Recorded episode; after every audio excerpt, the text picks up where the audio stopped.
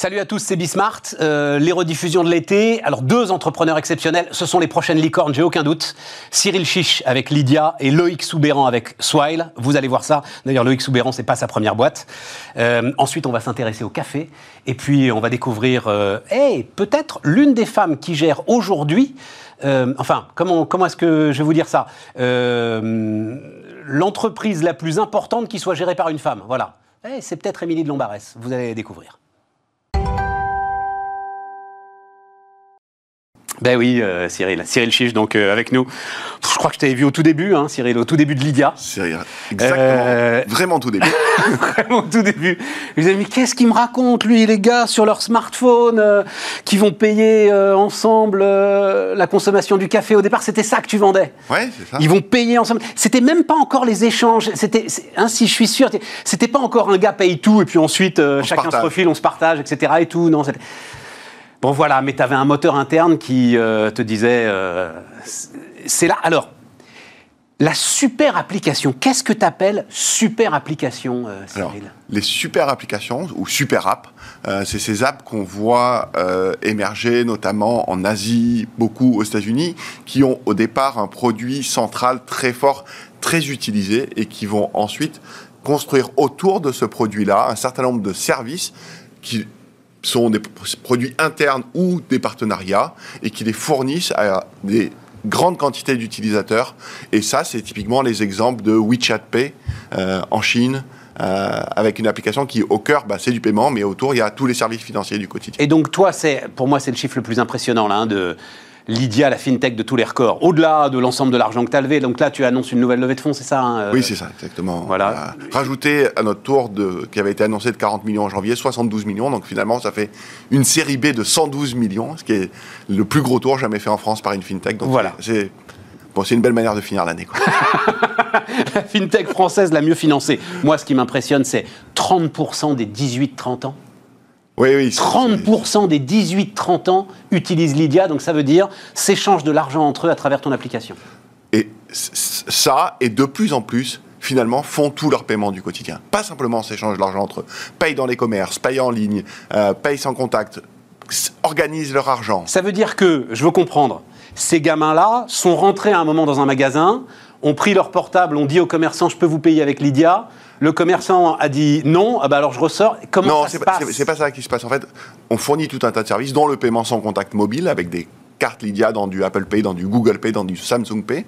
Et c'est ça dont on parle. D'accord. Euh, et Mais il faut quand même que le commerçant il soit équipé de l'ensemble de ces trucs-là. C'est pas encore le truc que je peux poser sur le terminal si, de ça. carte bleue. Si, si, Si, c'est exactement ça. Tu le poses sur le terminal de carte bleue et le commerçant a vraiment rien à faire à part Vraiment accepter la carte bancaire. Ouais, voilà, c'est ça. D'accord. Mais ce qui est assez dingue, c'est que ces usages-là, qui dans les banques représentent des parts vraiment microscopiques des usages, on dit qu'aujourd'hui, c'est à peu près 1% des paiements sans contact sont faits avec le mobile. Ouais. Chez Lydia, c'est la moitié de tous les paiements par carte. Et donc, ça dit aussi de la nature euh, des usages et les gens qui. Les, les 4 millions et quelques d'utilisateurs qu'on a maintenant chez Lydia, ça, ça a encore grossi d'1,5 million de nouveaux utilisateurs cette année. Mais oui, c'est ça. Ce sont des gens qui viennent pour payer avec leur mobile. C'est ça qu'ils veulent. C'est ça la transformation. Mais alors ça, c'est alors je vous appelais ça l'attraction hein, euh, dans le c'est exponentiel. C'est-à-dire ce qui est très marrant, Oui. c'est vous préparez une interview de Cyril Chiche et, et- et vous prenez des articles qui ont été écrits il y a six mois, il y a un an, et vous voyez qu'il vient de franchir le cap des 3 millions d'utilisateurs, 3 millions et demi, 4 millions. Là, tu as franchi le cap des 4 millions d'utilisateurs. Ouais, en octobre, voilà. absolument. En octobre. Et donc, mais c'est viral, sans marketing. Oui, absolument. C'est du pur effet de réseau. C'est du pur effet de réseau. Bon, l'une de mes obsessions. Pourquoi est-ce qu'une banque est incapable de faire ça, Cyril? Alors, je ne crois pas qu'ils sont incapables de faire ça, mais je crois que c'est infiniment plus difficile pour eux. Pour trois raisons. D'abord, eh bien, ils ont euh, tout un tas de métiers. Et nous, on a beaucoup moins de métiers. Et faisant tout un tas de métiers, euh, ils ont des forces contraires qui viennent les rendre beaucoup moins agiles. Je Ça, c'est un. Deux, ils ont un passif.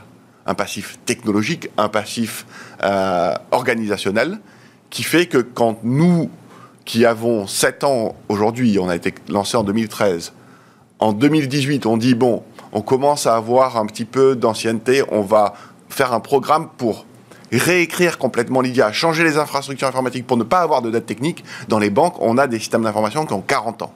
Et donc, Tu as fait ça, toi, en 2018. et on vient de le terminer maintenant. Euh, et donc ça, c'est évidemment des choses qui pèsent après, parce que quand il s'agit d'être hyper agile, d'être très innovant, quand on a des systèmes qui ont 40 ans, ça marche pas bien.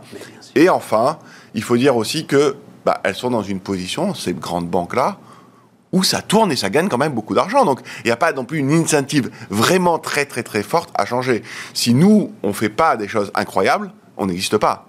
Alors qu'elles, si elles font rien du tout d'incroyable, elles existent quand même. Et, non, Cyril, non. Pour l'instant. Tu le sais très bien. Pour l'instant, ça continue. en tout cas, je peux te dire que. Ça n'empêche pas d'y réfléchir. Je connais les patrons de banque, ils réfléchissent pas comme ça. Ils réfléchissent pas sur ça tourne, on gagne plein de pognon.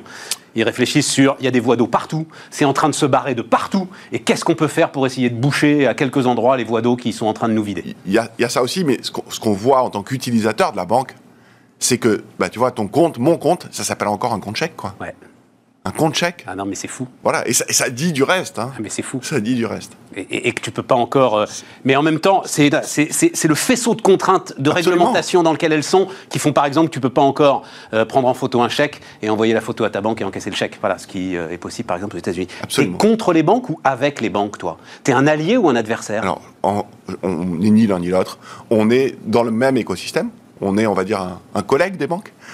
et on travaille très bien avec les banques. On a beaucoup de partenariats avec les banques, des partenariats techniques, mais aussi des partenariats commerciaux. Mais aussi, sur certains sujets, on est concurrent, clairement. Et donc, finalement, on est comme euh, les banques entre elles. Quoi. Ce sujet des paiements, aujourd'hui, il est en train de devenir central. Euh, on a suivi plus ou moins, vous avez sans doute suivi, on en a parlé ici, On Financial, donc euh, la grande filiale de paiement d'Alibaba, euh, dont l'introduction en bourse devait être la plus importante de l'année, finalement stoppée par le Parti communiste chinois dans des éléments qui restent assez obscurs quand même d'ailleurs. Hein. On se demande si c'est pour taper sur Jack Ma et sur Alibaba ou c'est parce qu'en en fait le bilan d'Ant Financial porte des risques que le Parti communiste chinois n'avait pas envie de voir. Je laisse ça de côté. Euh, toi, en quoi est-ce que tu vas aujourd'hui aller plus loin et investir de plus en plus ce système des paiements au moment où, par exemple, je crois que c'est 17 grandes banques européennes qui sont en train de se mettre ensemble pour euh, aller vers euh, une norme commune, un système de paiement commun. Comment est-ce que tu te faufiles là-dedans? Il faut savoir que nous, on utilise les rails de paiement qui existent. On n'a pas fabriqué des nouveaux rails de paiement. Donc, quels que soient les nouveaux rails... Oui, sauf que tu prends un peu de valeur à un endroit, forcément. Absolument. Mais s'ils sont plus performants, c'est une bonne nouvelle pour nous. D'accord. Nous, notre travail, il est finalement non pas sur les rails, non pas sur la tuyauterie, comme on dirait, mais plutôt sur la partie interface. Et comment on rend l'expérience extrêmement fluide, extrêmement sécurisée et 100% mobile. C'est ça notre travail, c'est ça qui a toujours fait la force de Lydia. On est concentré seulement sur cette partie-là.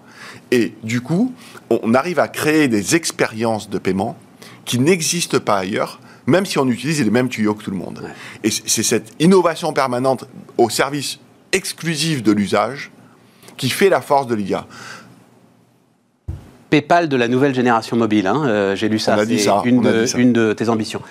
Il y a un jeune, alors il est plus jeune que toi, euh, start-upper dans l'assurance qui est venu me voir et qui m'a dit, alors il ne le dit pas comme ça parce qu'il a, il a besoin encore sans doute des assureurs, il dit, tu sais, tu vas avoir d'un côté la relation client, et ça c'est nous, on sait faire, on est moderne, etc. Et puis, de l'autre côté, de la gestion de capitaux finalement, de la gestion de capitaux et de la gestion de risques, voilà, qui sont des métiers que ça on fera pas, lui il est assureur, tu vois les choses comme ça aussi, c'est-à-dire toute la partie commerciale, contact client des banques, est-ce qu'elle existera encore dans 10 ans ou est-ce qu'elle sera complètement captée par des entreprises comme la tienne? Je ne pense pas qu'elle va disparaître. Mais je pense que c'est, si tu disais, il y a une partie de la valeur que vous prenez quand même, c'est précisément là qu'on agit. Donc, oui, aujourd'hui, ce, sur quoi on travaille, c'est cette couche-là, cette couche d'expérience et de relation client. Et ce sur quoi on, est en partenariat avec les banques, ben, c'est pour nous fournir des outils, des tuyaux, des produits. Les capitaux, la réassurance, la compliance, tout ça. Et donc finalement, tout ce qui est le bilan, quoi. Voilà. Exactement. Et sur le bilan, tu peux pas te battre contre les banques. Non. Mais sur l'expérience client, alors là, franchement, il y a une vraie opportunité. Et je crois que les 4,3,4 euh, millions d'utilisateurs de Lydia euh, sont tous bancarisés.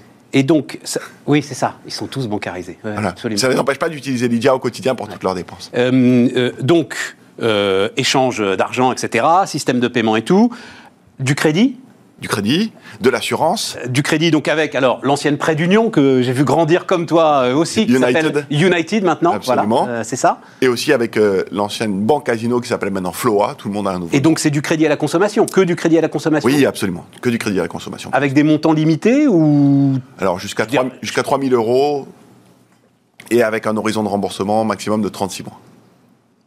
Et on commence. voilà, c'est ça.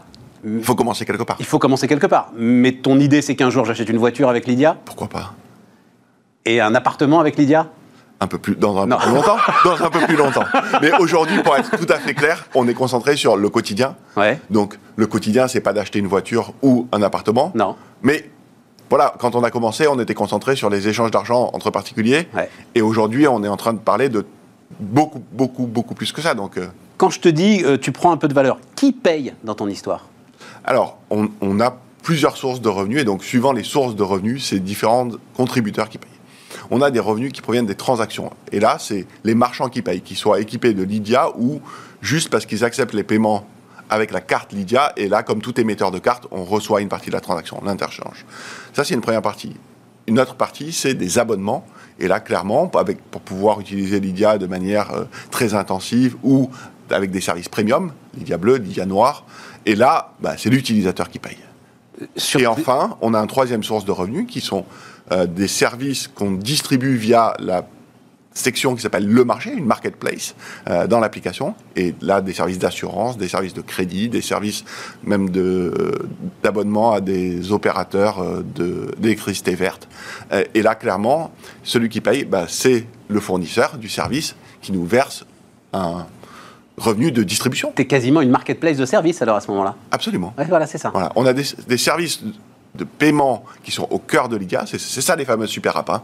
Au cœur, un service, donc compte courant paiement, fort, avec beaucoup d'engagement et beaucoup de récurrence, et autour des services euh, périphériques qui sont distribués à cette même population d'utilisateurs avec la même interface. T'es 18-30 ans, on dit beaucoup que c'est une génération de la gratuité. Il y a- c'est- Il y a, il y a- il y a des 18-30 ans qui sont abonnés à Lydia, c'est-à-dire qui acceptent de payer un peu pour avoir une expérience plus fluide, Alors. plus intense. Chez Lydia, on a une règle, c'est que en dessous de 25 ans, c'est gratuit. Mais au-dessus de 25 ans, et donc la, la question, on a évidemment une grande partie de gens qui, au-dessus de 25, 25 ans, sont OK de payer. Mais ce qui est intéressant, c'est quand j'ai utilisé Lydia gratuitement avant d'avoir 25 ans, qu'est-ce qui se passe quand j'ai 25 ans? Et là, ce qu'on voit aujourd'hui, c'est que plus de 50% payent. Donc ça, c'est vraiment extraordinaire. Extraordinaire. C'est une, une Taux de dynamique conversion de dingue. une dynamique qui est vraiment très forte. Parce qu'en fait, on peut plus retourner en arrière. Une fois que je t'ai envoyé de l'argent avec Lydia, que je t'ai fait un Lydia, je vais pas, parce que j'ai 25 ans, te faire un virement bancaire et te demander ton IBAN. Enfin, c'est, ça y est, c'est saugrenu, quoi. C'est pas possible. Et donc, c'est aussi une question d'éducation. Et donc, on a investi dans l'éducation. Et juste pour finir, j'ai lu cette phrase que j'ai adorée. Donc, avec ces euh, 112 millions d'euros là, tu vas surinvestir. Donc, on est sur des super applications. Tout est super, tout est extra strength, et tu vas surinvestir dans le service client. Et oui, parce que le service client, c'est le, grand parent pauvre des, des services financiers. J'imagine que J'ai l'impression qu'ils se sont transformés, moi quand même. Moi qui suis vieux, si tu veux, j'ai quand même vécu une transformation de dingue. Bah écoute, je sais pas, moi j'ai l'impression que quand je lis des emails de ma banque, régulièrement on me dit votre conseiller a changé. Mais comme j'avais déjà jamais vu celui d'avant, on va pas se mentir que je, je suis content qu'il ait changé, mais c'est c'est pas. J'espère- que tout va bien pour lui. C'est ouais. ça, je, voilà, je, lui souhaite une belle continuation de carrière, mais, mais, tu vois, il n'y a, plus vraiment cette relation-là, et souvent, du coup, on se connaît pas. Et quand on se connaît pas, on peut pas être bien suivi, on peut pas être bien encadré.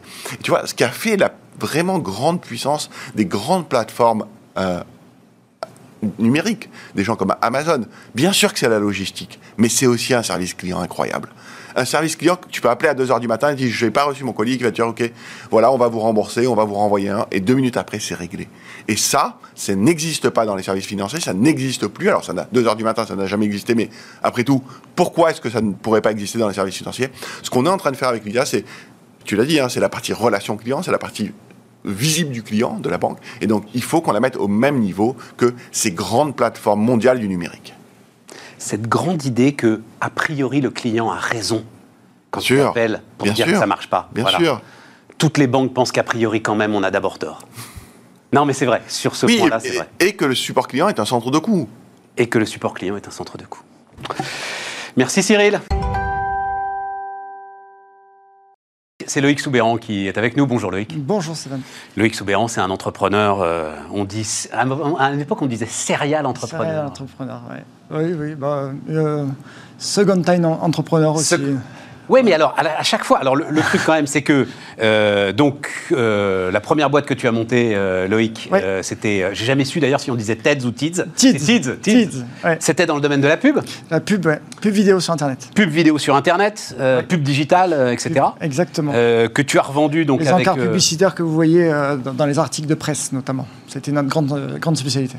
C'est-à-dire que, alors, mais on peut en dire un mot de ça parce ah que ben. c'était quand même très intéressant. Et puis on a un peu de temps contextualiser. C'est-à-dire, vous avez eu ce, cette vision de génie de dire à un moment, les bannières qui nous explosent à la figure, euh, les gens vont on plus supporter. Plus, déjà. Et puis surtout, on, on, a été les premiers à dissocier le contenu vidéo de la publicité vidéo. C'est-à-dire qu'avant euh, TIDS, les seules publicités vidéo que vous aviez, c'était sur euh, YouTube, Dailymotion, bref, des, des, sites de vidéo. Et nous, on a permis à tous les sites de presse, notamment de presse écrite, de monétiser leur contenu écrit avec de la vidéo publicitaire. Donc pour la première fois, on faisait un mélange des genres et pour la première fois, des grands, euh, des grands médias de presse pouvaient concurrencer euh, euh, des, grands, des grands médias de télé comme TF1, M6, etc. Tids donc revendu avec succès à Altis, c'est ça Exactement. et donc tu repars, t'es reparti. Il y a combien de temps, Loïc? 4 ans Il y a 4 ans et on a, on a lancé officiellement il y a 3 ans. Sur un alors, secteur radicalement différent, puisque au départ c'est ticket restaurant, mais on comprend bien, et c'est pour ça que tu es là, que ça va s'étendre euh, à une offre de service RH euh, globale. Mais c'est juste sur le moteur de l'entrepreneur, c'est-à-dire ça n'a absolument rien à voir. Non. Non. Donc l'entrepreneur Loïc Soubéran, dans, dans son radar, il cherche quoi? Il cherche, euh, il cherche pas grand-chose. En tout cas, ce qui est sûr, c'est que je ne cherche pas à être expert d'un sujet pour me lancer sur le domaine. Euh, TIDS, je venais absolument pas du monde de, la publicité. Euh, et pourtant, ça nous a pas empêché de faire une, multinationale présente dans, dans, 30 pays, etc., avec plus de 1000 employés. Et, là, Swile, ben, ça démarre super bien également. Et, j'ai presque envie de dire, heureusement que je ne connaissais absolument rien à ce secteur avant de se lancer. Et d'ailleurs, la plupart des collaborateurs qui qui m'entourent ne connaissaient rien non plus. Mais tu, on a vraiment fait tu détectes une déficience de marché. Oui. Oui, voilà, c'est ça. Ouais, on détecte le radar, il cherche une déficience de marché. Oui, bien, évidemment. Et, donc on essaie de jouer avec nos forces. Voilà. Et donc des rentes qui sont installées dans lesquelles on peut. Euh, Exactement. en, profitant de, du fait que nous, on peut être un peu plus agile, on peut faire peut-être bouger les choses pendant que les autres sont, sont bah, subissent ce qu'on appelle une, dette ou du legacy. Oui, mais il y a autre chose. Il y a quand même une forme de savoir-faire. Ce qui est super intéressant, Loïc, c'est que tu t'es lancé sur ce ticket restaurant dématérialisé oui. après, en fait, d'autres startups. Oui. Et toutes maintenant, elles sont dans ton rétro. Donc, ça veut dire qu'il y a un savoir-faire quand même entrepreneurial pour monter une boîte. Je crois que euh, l'entrepreneuriat, c'est un métier, effectivement. Je crois. Je, je le pense. Pas sûr. Hein, j'en suis certain, en fait. non, non, je pense que c'est un métier, bien, bien évidemment. Et puis, et puis c'est sûr que les, plus les années passent, plus on se sent euh, aguerri. Et, euh, oui, mais tu vois, Loïc, quand, et, je vois le, Je pense depuis un petit moment maintenant que je vous fréquente, que j'essaye de regarder un petit peu, je soulève le capot. Là. Je l'ai déjà dit, il y a une dimension artistique. Vous avez un don. C'est-à-dire, tu vois, tu as du mal à l'expliquer finalement c'est quoi De la même manière qu'un artiste, tu, demandes à Michel-Ange comment il fait le plafond de la chapelle Sixtine, il va dire J'en sais rien, moi je peins, voilà. Proportion gardée, évidemment. non, mais évidemment, mais tu vois, et, c'est quand même, non? Euh, Il y a une grosse dimension créative, ça c'est certain. Euh, effectivement, il faut arriver à, porter une vision. Euh, mais, mais, mais, mais, je crois que surtout, il faut vraiment excellemment bien s'entourer. Et ça, je, plus les années passent, plus je m'en rends compte. C'est-à-dire qu'au début, on récite un peu sa leçon, on dit oui, euh, il faut une équipe, une équipe, une équipe. Et puis en fait, plus les années passent, plus, plus vous le dites fort, parce que plus vous êtes convaincu que c'est la clé de la, réussite. Et puis aussi, il y a une dimension. Euh, euh, Donc ça veut dire On n'est pas, on est voilà, il y a une dimension financière, il ne faut pas l'oublier. c'est important d'être bien soutenu. Ah ben oui, puis là, on s'attaque, on s'attaque pas à. À Goliath, voilà. Oui, mais quand tu as été voir les investisseurs, ils savaient de quoi tu étais capable avec Tids. En termes d'exécution, bien évidemment. Juste une petite question et puis on va parler quand même de, de, Swile. Mais euh, quand tu dis une équipe, une équipe, une équipe, ça veut dire que c'est pas forcément les copains, malheureusement. Ah ben, je suis parti sans les copains de Tids, en tout cas. Parce que les, les copains de Tids, euh, ils voulaient continuer l'aventure suite à la revente.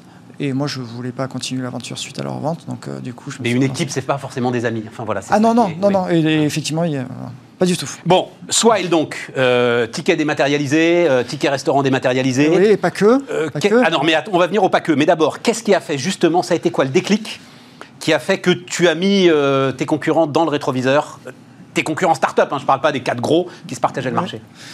Euh, T'as quoi Tu revendiques 7 à 8% de part de marché aujourd'hui? Euh, oui, et puis là, on flirte avec les 10%, euh, 10% désormais. maintenant.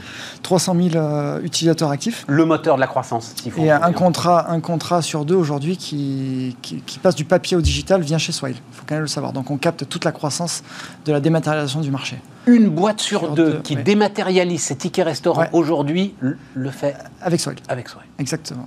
Bah, c'est Pourquoi? ça. Pourquoi? En une minute. En une minute, pourquoi? Euh, bah, Déjà, premièrement, le- la qualité du produit. Donc on a, des, on a beaucoup plus de fonctionnalités, on, a- on, a, on offre une expérience euh, client euh, euh, peut-être beaucoup plus, euh, beaucoup plus profonde, on va dire, puisque notre carte ticket restaurant, typiquement, elle permet de payer au-delà du plafond légal. Vous savez que le, Le premier, légal- ça a été le premier pari, ça. c'est- Ça, c'était le premier pari. De se mettre sur une carte, c'est Mastercard, c'est ça, hein, voilà. De se mettre sur une carte où il n'y aurait pas besoin De- de- déjà, le réseau. pour le restaurateur. Voilà, le réseau est là, le Le restaurateur n'a pas besoin de s'équiper, Voilà. etc. Non seulement le réseau est là, euh, donc on a le, le- le meilleur réseau du marché, mais en plus de ça, on permet, euh, on n'est pas limité dans l'usage, euh, co- co- contrairement à ce qui peut se passer par ailleurs. Et, on a, on a ouais, une, expérience, si vous voulez, on, met le client au centre de tout. On a un produit extrêmement abouti, on a très très peu de retours clients. Et donc vu qu'on a très peu de retours clients, ben, à chaque fois qu'on en a un, on peut se jeter dessus pour lui répondre en moins d'une seconde, parce qu'on l'attend en fait, ce retour client. Et donc forcément, les clients se sentent choyés. Et, euh, et ça crée énormément de fidélité. Et, euh, et, je crois que c'est ça qu'attendent les gens aujourd'hui. C'est-à-dire qu'on est, on est habitué, nous, en tant que... euh, dans notre vie de tous les jours, de citoyens de tous les jours, à avoir que des outils ultra performants dans un monde B2C, on va dire. Et dès qu'on arrive dans un monde B2B, c'est la catastrophe absolue. Quoi. Et ben, enfin, on retrouve du B2C dans un monde B2B. Et je crois que c'est un peu ça la clé la réussite. Ligne de force très très importante de ce qui se passe dans les entreprises aujourd'hui. Le client B2B veut être traité comme il l'est en B2C. B2C, exactement.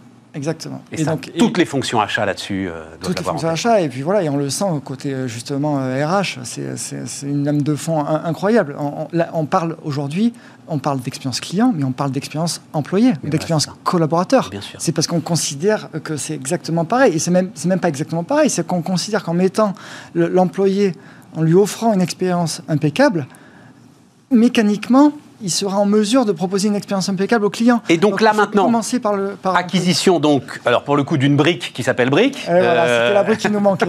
la brique qui manquait sur l'engagement salarié. Ouais. Oui, oui, ben, on avait déjà notre, notre super carte, la, la carte ultime qui permet de regrouper tous les avantages salariés. Donc, euh, on parlait des tickets restaurants qui étaient notre activité historique, mais on y a ajouté les tickets cadeaux et les tickets mobilité aussi. Et en fait, tout ça, c'est regroupé sur une seule carte. Ça, c'est déjà une innovation assez euh, majeure. On est la première carte à faire, à, à faire ça. Mmh, nul, j'ai reçu un de tes concurrents euh, là-dessus il n'y a pas très longtemps. J'aimerais bien l'avoir maintenant. Il espère la sortir. Mais nous, c'est live. bon d'accord.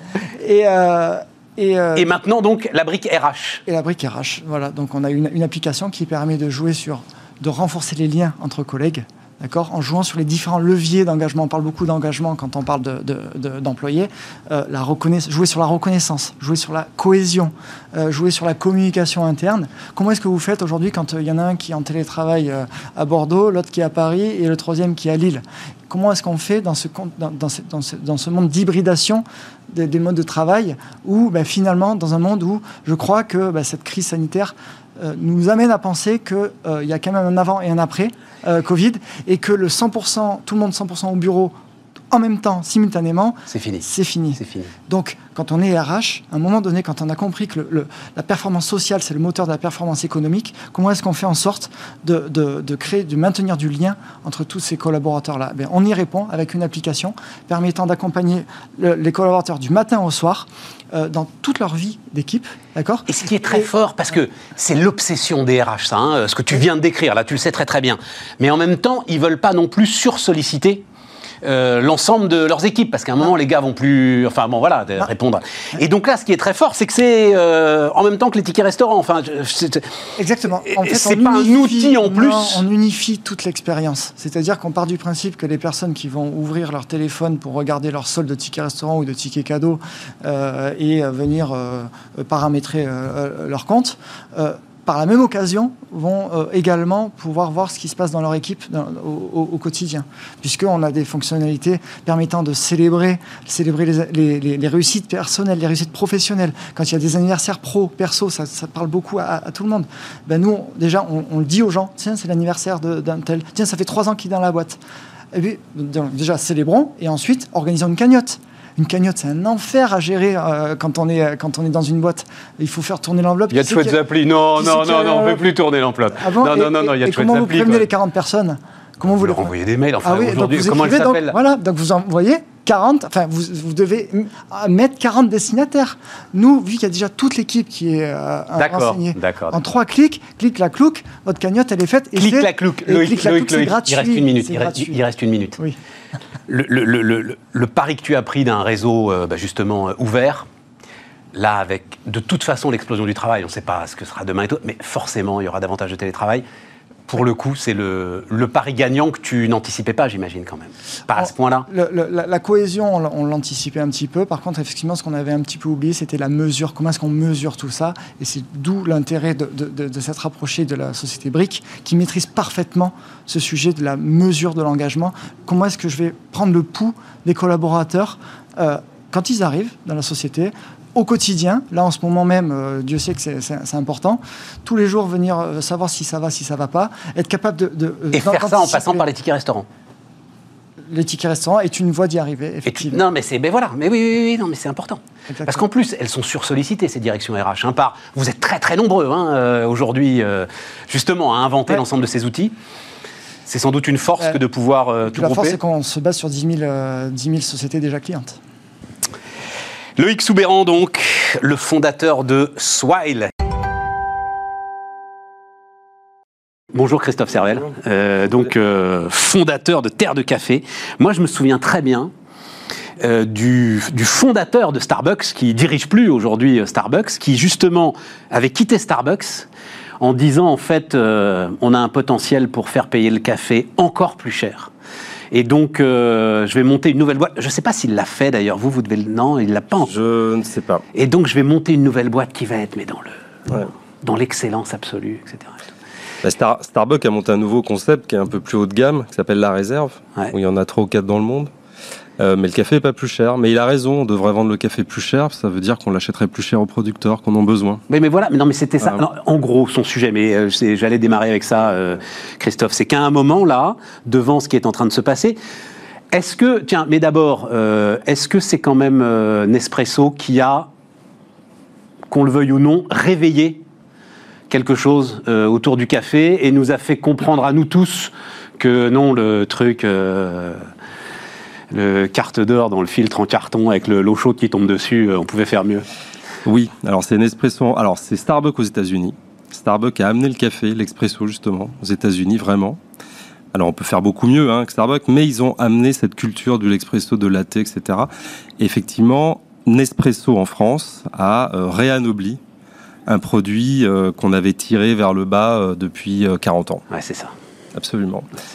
Ils ont, on- ils ont fait. Alors déjà, on a, ils, ils sont très chers, hein, c'est cher, euh, mais quelque part, euh, c'est plus le prix du vrai café, du bon café. Euh, après, c'est un rapport qualité-prix qui est très élevé, je, je- je trouve. Euh, mais en même temps, ils ont réintroduit l'idée dans la tête des Français qu'il n'y avait pas un café et qu'il y avait des cafés. Ouais. Voilà. Et que c'était aussi, alors eux, ils ont joué la carte du statutaire, mais euh, qui avait des mauvais cafés, des cafés moyens, différentes manières de le boire, et qui avait également de très bons cafés. Et là-dessus, c'est pas un espresso, je suis désolé de le dire. Non, vas-y, c'est allez, vrai. ouais. C'est vraiment le, le phénomène qu'on a depuis 10-12 ans en France, depuis 20 ans aux États-Unis, qu'on appelle le phénomène du café de spécialité, Ouais. où là, vraiment, là, on a des cafés très spéciaux. Ça vient de là, c'est Specialty Coffee, c'est des cafés spéciaux. Ce qui est ton, ton domaine de, café. C'est là où on exerce. Est-ce qu'on peut dire qu'à ce moment-là, on traite le café comme on traite la vigne Oui, on- comme on traite la, la- belle vigne. parce que euh, si vous voulez, on peut, on a longtemps dans le vin, on, prend toujours l'exemple du négoce euh, du Languedoc pour parler de vin bas de gamme, ce qui est moins le cas aujourd'hui, je tiens à le dire. Euh, bah, le négoce de café, c'était un peu ce qu'on faisait dans le Languedoc en les 70-80. Et en contre-champ de ça, on parle des grands Bourgognes, des grands Bordeaux. Euh, bah, le café de spécialité, euh, c'est plus ça, c'est-à-dire qu'on fait attention à comment on élève la vie. Alors aujourd'hui, il, il, y a une dimension de durabilité extrême dans le specialty coffee, mais euh, en gros, c'est les plus belles vignes, les plus beaux grains, les plus gros tris, les plus belles fermentations qui font des cafés. Et, et, et, et je lisais de, dans, dans, dans, ce que tu écris, si vous allez sur le site de Terre de Café, c'est passionnant si vous aimez le café. C'est-à-dire, il y a une relation à la terre, il y, a, y, a, y, a, un terroir très profond, il y a des, alors c'est des agriculteurs, le, comment on les appelle les, bah, les... Le café, c'est un produit agricole, c'est un fruit. En voilà, fait. voilà. C'est un fruit qui voilà. fermente, qui donne. C'est très proche de la vigne. Hein. C'est en ça où je lisais tout ce que tu disais. Mais mon Dieu, mais c'est la... du grand vin en fait. Absolument. Ce sont des grands crus. Sont... Avec des plateaux, avec des, avec des territoires qui sont des territoires de l'heure. Alors, tu vas me dire, euh, euh, ensoleillement. Euh, ouais, il y a des parcelles, c'est parcellisé. Calcaire, pas calcaire, etc. Il y a différentes variétés, comme il y a différents cépages dans le vin. Hein, un merlot, ouais, voilà, c'est différent d'un pinot noir, qui est différent d'un. Alors, c'était une de mes questions, ça. Est-ce que c'est des cépages, le café? Alors, on appelle ça des variétés, mais on peut, on peut appeler ça cépage, si on veut faire une analogie. Il y a deux grandes euh, variétés, les arabicas. Le, le café de spécialité n'est issu que des arabicas, puisque c'est les cafés les plus nobles, euh, les plus fragiles aussi, les plus coûteux, etc. Et il y a les robustas, enfin les canephora, le robusta qu'on boit, qui est très utilisé en industrie parce que c'est un café qui est pas cher, c'est un café qui est solide, robuste. D'accord. On de là. de côté lui. Alors nous on se concentre sur l'arabica. Nous, on, nous on essaie de, on le laisse de côté le plus possible. Et, et, et après arabica, donc et, et après... alors l'arabica. Après il y a différentes variétés d'arabica. Donc là, on a parlé des espèces et les variétés. Il y a les plus anciennes, les typica euh, en Éthiopie, euh, on appelle heirloom, les typica, les bourbons, qui est une variété euh, qui, est, qui est apparue sur l'île Bourbon, donc au XVIIe siècle, la Réunion aujourd'hui. Donc c'est une variété entre guillemets française. C'est cette variété-là qui a colonisé le monde entier puisqu'au départ, il n'y a pas de café en Colombie, il n'y a pas de café au Brésil, il n'y a pas de café euh, en Amérique centrale. Ce sont les colons, euh, la colonisation et euh, malheureusement l'esclavage qui ont amené le café euh, en dehors euh, de, de, de l'Éthiopie, du Yémen de, et de l'île Bourbon. Et après, tu parles beaucoup de la torréfaction. Alors la torréfaction, euh, c'est la deuxième étape, c'est la deuxième transformation. C'est-à-dire qu'une fois qu'on a récolté, qu'on a élevé, qu'on a récolté, qu'on a fait sécher, qu'on a fermenté, trié nos, nos cerises de café, en fait, le café, on consomme le grain, la graine. Euh, ça arrive dans des sacs qu'on a cru scrupuleusement choisis, etc. On a fait notre sourcing en pays producteur ou ici. Et là, il faut le cuire parce que le café, il arrive cru. Et nous, notre métier, après la sélection, c'est la cuisson. Et là, on va le torréfier. Et on torréfie évidemment pas tous les cafés de la même manière. C'est-à-dire qu'un café qui a un petit grain très dense, qui est très floral, on va pas le torréfier euh, qu'un café qui a un gros grain peu dense et qui est très fruité, moins floral. On va chercher des courbes de cuisson différentes pour révéler au mieux ce qu'on a envie de révéler. Voilà. Ben, c'est. On boirait bien un petit café là. Je suis désolé. non, non, non, non, mais vraiment l'assimilation avec le vin. Et donc, et donc là, ce qui se passe maintenant, c'est qu'il y a un marché en fait voilà. pour euh, payer le prix. Exactement. De l'ensemble de ce que tu viens de décrire. Voilà, ça c'est très très important. C'est qu'on arrive à un moment où effectivement, il y a une grande filière du café qui est une des premières matières échangées dans le monde. Et dans cette filière, depuis une dizaine d'années, alors en France c'est plus récent, parce que nous on a été parmi les premiers à faire ça il y a 12 ans, et depuis, moi je vois l'évolution, depuis 5-6 ans, il y a un vrai marché, c'est-à-dire qu'aujourd'hui, on achète suffisamment de café en volume pour avoir des échanges de long terme avec les producteurs et de récompenser la qualité. Ouais, c'est ça. Et le marché, ce sont, et grâce euh, alors à des torréfacteurs comme nous, mais aussi grâce au public, aux Français pour le coup, mais aux habitants du monde entier, puisque c'est un phénomène mondial et c'est ça qui est intéressant, où des gens sont, acceptent et comprennent par le goût et aussi, à mon avis, c'est un engagement aussi de faire ça, c'est qu'on peut acheter un, un, paquet de café à 10 euros. Et c'est ça qui rend un marché possible et c'est ça qui rend la valorisation possible de toute la chaîne en amont. Et ça, c'est super important et ça, c'est vraiment très récent. Alors, c'est les gens, mais c'est aussi les entreprises, ce sont aussi nos amis restaurateurs qui sont en grande détresse en ce moment. Et on va en dire un mot. Les hôteliers, etc. C'est-à-dire que moi, j'assiste à ça en direct. C'est la révolution, c'est euh, le petit pousset on, les industriels se moquaient de nous au départ et aujourd'hui on leur prend des marchés, des gros marchés chaque mois, chaque année. Attends, parce que je veux même tirer le fil. Alors, mais parce que sur alors l'industrie pour le coup, euh, très très vite, hein, euh, Moulinex effondrement de Moulinex sur un symbole justement, la machine à café chinoise. Voilà, la cafetière chinoise, on peut plus faire de cafetière en France, c'est fini. Ça. Arrive, euh, qu'on le veuille ou non, la révolution Nespresso, et tout à coup, la machine elle-même se met à regagner de la valeur, et tout à coup, euh, on peut à nouveau le fabriquer, fabriquer cette machine, alors euh, en Allemagne, dans les pays développés, avec même derrière une filière de réparation. Enfin, tout ça entraîne derrière, même en termes d'outils industriels, des mutations qui sont extraordinaires. Et très rapides. Et très rapides, mais surtout qui rebattent les cartes euh, du euh, partage de la valeur économique. Moi, je trouve que c'est ça qui est absolument, absolument. Et ça va très très vite. Alors c'est intéressant euh, ce que vous dites sur le, la machinerie parce que autour du café de spécialité, vous avez tout un écosystème. Mais oui. Les machines à café, les services, les filtres. On, on, se moque du café filtre encore en France, mais en réalité aujourd'hui, un, un café filtre bien fait, c'est quelque chose d'envoûtant. Je vous promets, si vous ah bah, oui, je reviens et on le fait, je vous promets. ouais, alors, et, et, je vous invite à venir. Le terme envoûtant, là, il faut. Des boutiques, mais c'est vrai. Et il y a un écosystème autour des machines professionnelles, il y a un écosystème ça. autour de, de la, l'accessoirisation en général. Les machines à torréfier ont sûr. évolué.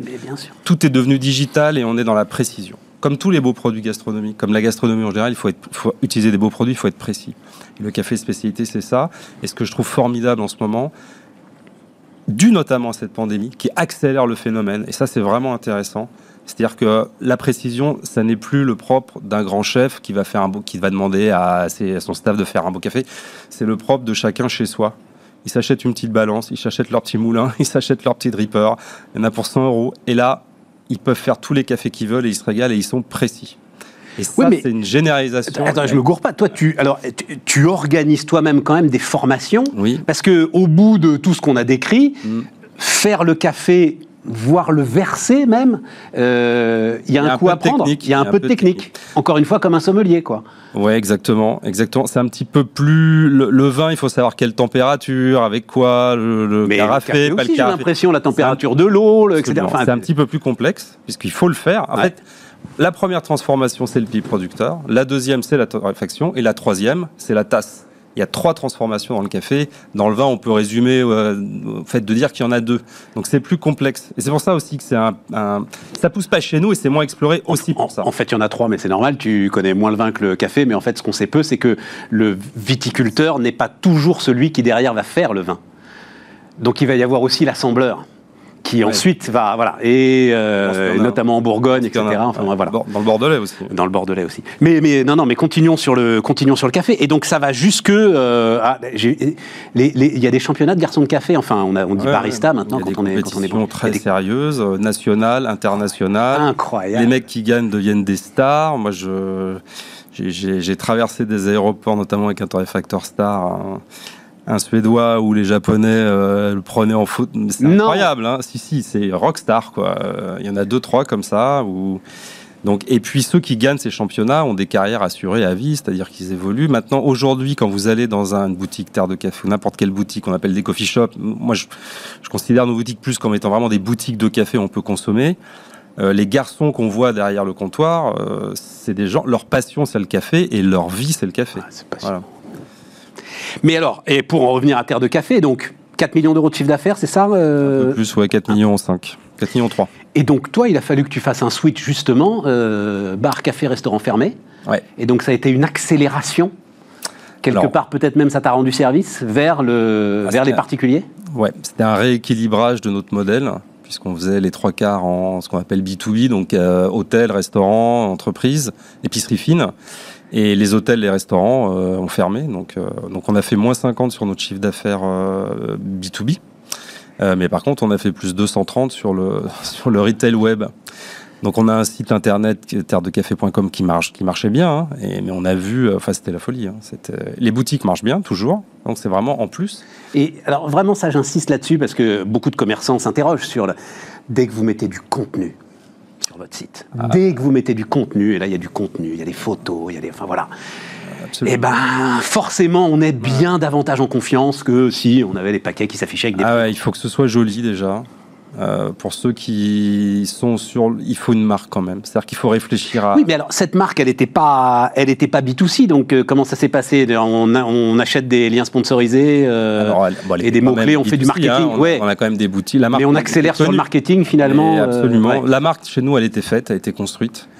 Euh, la vision, elle a 10 ans, le discours, il est verrouillé. Enfin, on sait ce qu'on veut, on sait ce qu'on fait, on, on, est sincère dans notre communication, ça c'est important aussi. Si j'ai un conseil à donner, on triche pas, euh, on triche pas. C'est compliqué de tricher, surtout quand on parle de durabilité, d'environnement, de, etc. Il faut il euh, faut se donner les moyens de son discours, si je puis dire. Euh, et puis effectivement, après, il y a des experts, ce sont des gens dont c'est le métier euh, bah, de faire du marketing sur Internet et notamment de donner de l'argent à Google et à Facebook, puisqu'aujourd'hui, euh, bah, c'est par eux que ça passe. Et ça, c'est vraiment un métier. Moi, en un an, on a appris. Euh, c'est incroyable d'ailleurs parce que c'est sans surprise. Enfin, il y a très peu de surprises. Oui, mais alors je vais me permettre de me faire l'avocat du diable ouais. Google et Facebook, ouais. un peu comme la grande distribution. Ouais. Heureusement qu'ils sont là pour que tu puisses justement faire ce switch quasiment en temps réel. Alors ils sont là, le, le, le problème c'est qu'ils sont en situation de monopole en fait, quasi. Oui, mais pour toi c'est très bien, mais, parce mais que ça veut dire que tu sais exactement où dépenser ton argent. Il faut s'en servir, il faut voilà. savoir s'en servir. Mais effectivement, ils sont incontournables. C'est-à-dire que quand on veut exister sur Internet aujourd'hui, il ne suffit pas d'avoir un contenu de qualité, ça ne suffit pas. Non. Voilà, il faut, il faut payer. Après, le retour sur investissement, est très rapide et sans surprise. 230%. Sans, sans surprise. C'est assez incroyable. Hein. Bon, euh, dernière question. Est-ce que comme Bordeaux-Bourgogne, il y a, euh, tu es Éthiopie ou Colombie, par exemple? Alors, euh, alors, moi, j'aime tous les bons cafés, mais euh, j'ai commencé ma carrière en Éthiopie avec le café de forêt. Et ça reste le plus merveilleux des cafés dans son ensemble. Il n'y a pas que le goût, il y a tout. La culture éthiopienne du café, enfin, c'est enraciné vraiment parce que c'est l'origine du café. Et puis, on voit des choses qu'on ne voit pas ailleurs. Se promener sous des forêts de caféiers qui sont normalement des arbres, enfin, c'est, sont taillés en Amérique centrale, en Amérique du Sud. Là-bas, on marche sous les forêts de caféiers qui eux-mêmes sont surpassés par la canopée des forêts secondaires. Et ça, c'est, merveilleux. Christophe Servel, donc le fondateur de Terre de Café, était notre invité sur Bismart.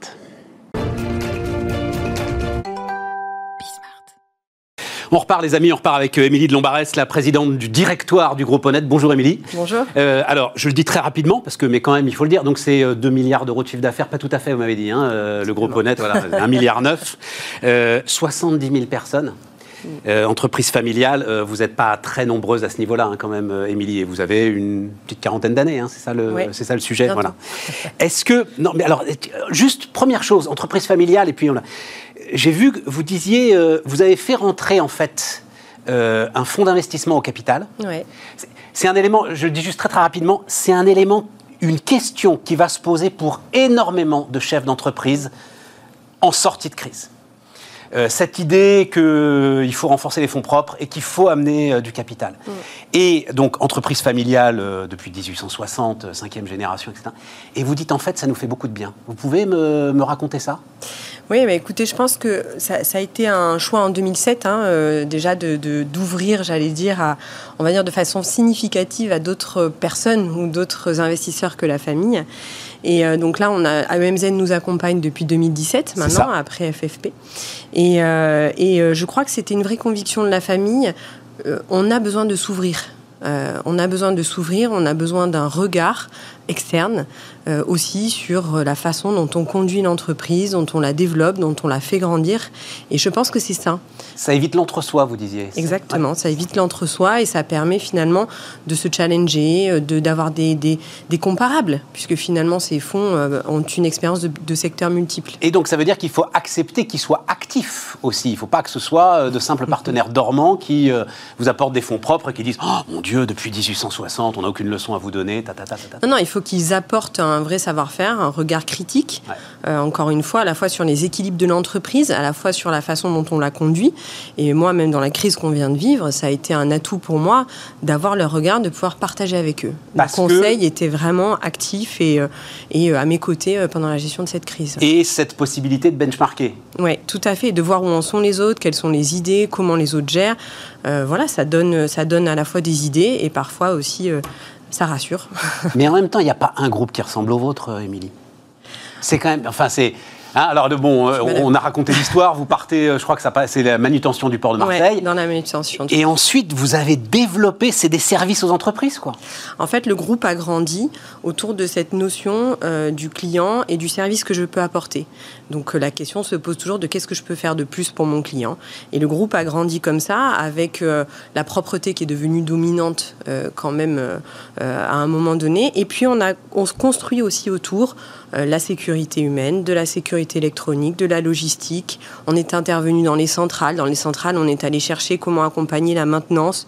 Puis on a développé de l'ingénierie. Centrale nucléaire. Oui, tout à fait, centrale nucléaire. Ouais. alors ça, euh, juste d'un mot, mais qu'est-ce que vous allez faire? Parce que c'est alors pour, je comprends l'idée et surtout tout ce qui est en fait humain finalement. Tous les services humains aux entreprises Notre dès qu'il y a besoin de personnes en fait. Tout à fait. Ça je comprends. Mais alors le nucléaire, c'est quoi? Ben, le nucléaire, on est rentré dans les centrales en commençant par les sécuriser, en faisant de la propreté un peu éloignée du cœur et des zones chaudes, comme on dit. Parce que personne s'en occupait? Enfin, il y avait une. En tout cas, c'était une, c'était un besoin de nos clients de nous Ouais, ouais. confier ces, de nous confier ces savoir-faire-là. Et petit à petit, on s'est rapproché du cœur, des zones chaudes. Et finalement, nous, ce qu'on apprend, c'est à gérer la complexité de nos clients. Et l'intérêt pour nous, c'est de passer d'un secteur à l'autre et de, de faire du partage d'expérience. Ouais, Dans le nucléaire, ce qui est très intéressant, par exemple, c'est que la, le- la contrainte euh, finalement radioactive, de la radioactivité, fait que vous avez un ensemble de process euh, qui vous aident à réfléchir sur la sécurité des personnes, euh, sur l'organisation des prestations, sur la formation et sur la façon dont on conduit nos opérations.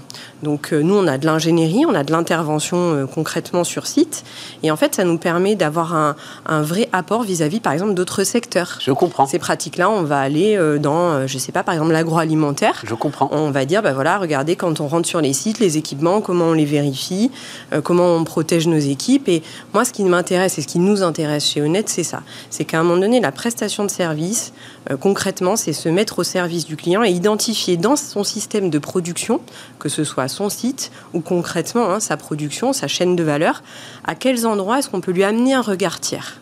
Ça, c'est une vraie croyance de l'apport du service. Alors, il nous écoute, oui, et heureusement, dire. Il nous écoute et surtout. Mais non, parce qu'il pourrait vous dire, écoutez, vous faites votre boulot et puis. euh, Non, la crise était un bon exemple et ça a été un bon révélateur justement de ça. Euh, pendant la crise, on a vu que quand tout s'est arrêté et qu'il a fallu redémarrer, les clients nous ont appelés en disant mais vite au secours, à l'aide, venez, on a besoin de vous. On a besoin de vous encore une fois pour gérer nos sites, pour sécuriser nos sites, pour accompagner. Alors bien évidemment, la propreté, ça a été le premier sujet, hein, les désinfections. Autant dire que la propreté, ça représente à peu près 50% du groupe. Donc euh, toute cette partie-là a été, dans tous les secteurs d'activité qui ont repris, on a été sursollicité. Mais dans les autres secteurs aussi, encore une fois, par exemple dans la sécurité, les agents de sécurité, où on a continué aussi à sécuriser des sites avec euh, des centrales, euh, des centrales de sécurité électronique, en fait, on a eu besoin de nous. Et les clients nous ont dit, mais en fait, c'est pas parce qu'on est là, on n'est pas là. En fait, on a dû tout adapter. Et en fait, je crois qu'un des enseignements de cette crise, euh, c'est le et c'est une vraie satisfaction pour nos équipes, hein, c'est d'avoir senti que le client avait besoin de nous. Et on a noué un autre type de dialogue. Ah ben là, vous êtes, et puis alors c'est cette fameuse, je ne sais pas pourquoi on dit deuxième ligne, d'ailleurs, parce que moi, elle me semble assez en première ligne, enfin à peu près autant euh, en première ligne que ce qu'on appelle la première ligne, enfin bon, bref, on appelle ça deuxième ligne. Euh, ça veut dire, alors euh, venons-en là tout de suite, Émilie, parce que ça, c'est des hommes, des femmes qui ont été dans des endroits, alors c'est vrai que ce sont des experts de la propreté au sens très très large, on va dire de l'hygiène-sécurité, mais ils, ont été dans des endroits quand même dans le bleu et dans l'inconnu total. Alors, il y, a- plusieurs. Enfin, avant fait- tout, nos métiers sont essentiels. Voilà, ce Ouais. que ça, ce que ça, l'enseignement de cette crise, c'est que nos métiers sont essentiels. Ils sont essentiels pour plusieurs raisons. Je l'ai déjà dit, on est imbriqué dans le système et dans la chaîne de valeur de nos clients. Donc en fait, quand nous on dit euh, ce sont des invisibles, ce sont des deuxième ligne, troisième ligne, en fait, on- c'est juste qu'on n'avait pas pris le temps de regarder certaines interventions et que quelque part, alors peut-être qu'il faut balayer devant notre porte, nous on a fait les choses discrètement. Voilà. Et je pense que aujourd'hui, on est en train de voir que dans une chaîne de valeur, il y a des maillons essentiels et que parfois, bah, ces maillons-là, effectivement, peut-être qu'on ne parlait pas assez fort, peut-être qu'on on s'est laissé un peu oublier. Aujourd'hui, encore une fois, moi, la vraie satisfaction et l'opportunité de cette crise, c'est de renouer le contact avec nos clients. Et aussi avec Oui, la population. Moi, je pense à vos équipes, comme pour les caissières de Carrefour. À un moment, il y a des hommes, des femmes qui se sont retrouvés effectivement en pleine lumière, dont on s'est rendu compte que, waouh, s'ils n'étaient pas là, Il n'y a rien qui fonctionne. Oui. Oui, mais ça, c'est une responsabilité. Oui, mais, c'est une responsabilité nous, ça nouvelle. Fait pour 20 vous. ans. Non, non, Non c'est pas nouveau. Nous, ça fait, euh, ça fait 30 ans que nos professions sont organisées. Vous parlez de la propreté. On a une fédération qui est organisée. Ça fait 30 ans qu'on travaille euh, sur les agents de lumière. Ça fait euh, des années qu'on travaille sur la notion d'agent de propreté, sur Agent la lumière, quoi, terminologie. lumière. Il y avait eu toute une communication autour de la valorisation des agents. Et ça s'appelait agent de lumière. D'accord. Euh, on a travaillé en 2018. On a lancé Ouais, une enquête mais on va sur la propreté. C'est fondamental. C'était pas efficacité redoutable la campagne parce qu'elle n'est pas arrivée jusqu'à moi les agents de lumière. En tout cas, elle est Alors arrivée. que là, chez- Covid, ça y est, là. Oui, mais si vous voulez, c'est, c'est peut-être triste de se dire qu'il nous faut une crise de cette ampleur-là, parce que cette crise, avant tout, elle est quand même dramatique, humainement. Et ça, c'est quand même le cœur de notre sujet. Nous, on est dans une entreprise basée sur l'humain. Donc, ce qui est, vrai, ce qui est difficile, c'est qu'il faut attendre une crise dramatique et humainement euh, vraiment complexe euh, pour qu'en fait on réalise certaines choses. Je vous l'accorde. Néanmoins, nous, voilà, nous, la- la- le fait que nos métiers soient essentiels et la valorisation de nos, de nos agents, on en a toujours été convaincus.